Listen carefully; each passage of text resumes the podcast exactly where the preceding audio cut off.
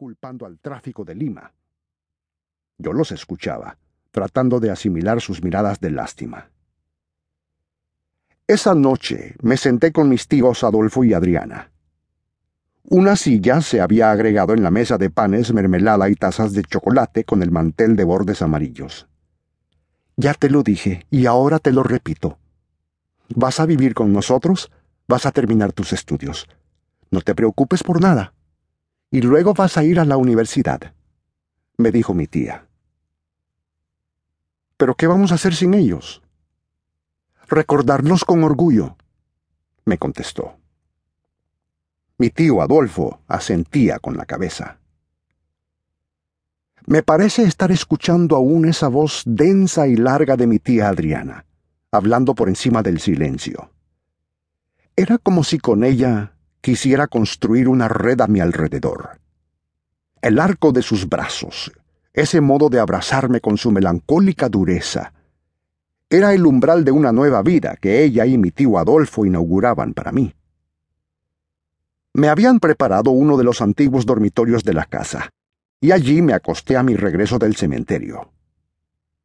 Durante ese tiempo hablamos mucho, solo de mis padres, como es natural, los boleros que cantaba mi madre, los libros de historia que leía mi papá, los pasteles de manzana que comíamos juntos. En ocasiones hasta nos reíamos recordando los chistes que contaba mi mamá. Unos días después volví al colegio para recibir las palmadas y frases de pésame de mis compañeros de clase y algunos profesores. Todas las palabras de simpatía y de cariño me parecieron tan extrañas.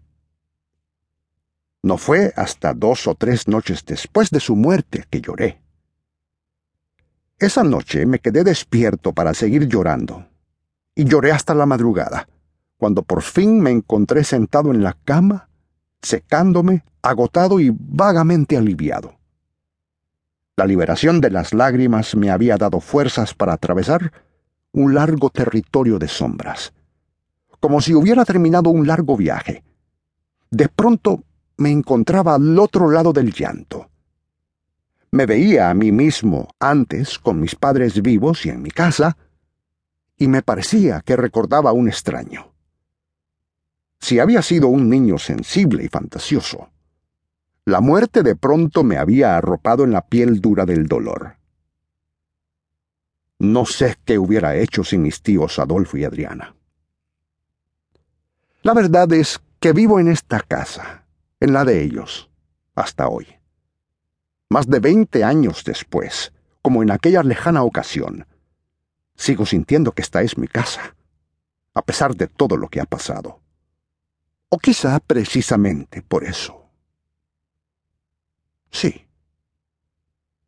Recuerdo los primeros días aquí cuando empecé a explorar esta geografía de salones, muebles antiguos y cuadros anchos en la pared. Me acuerdo que caminé mucho por los corredores de la casa. Conocí muy pronto sus corrientes y sus rajaduras y las breves manchas de polvo que se formaban en algunas esquinas, los techos altos y los cuartos grandes, y la sala, hecha para albergar el mundo. O al menos eso me parecía. Yo tenía diez años.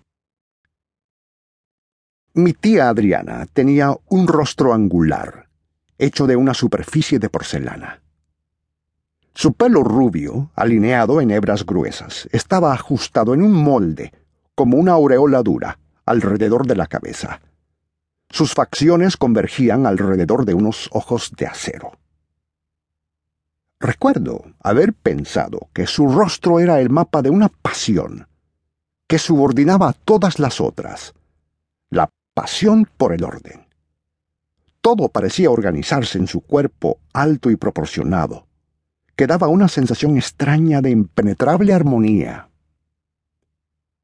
Ella no iba a llorar o a lamentarse, o a preguntarse por qué su hermano y su cuñada habían tenido que morirse. Si la muerte había llegado tan cerca de ella. Iba a mirarla de frente. Se sentía con la fuerza suficiente como para domesticarla, rebajarla y ponerla a su servicio. La muerte no es una desgracia, me dijo en los días siguientes, sino el fin de una vida.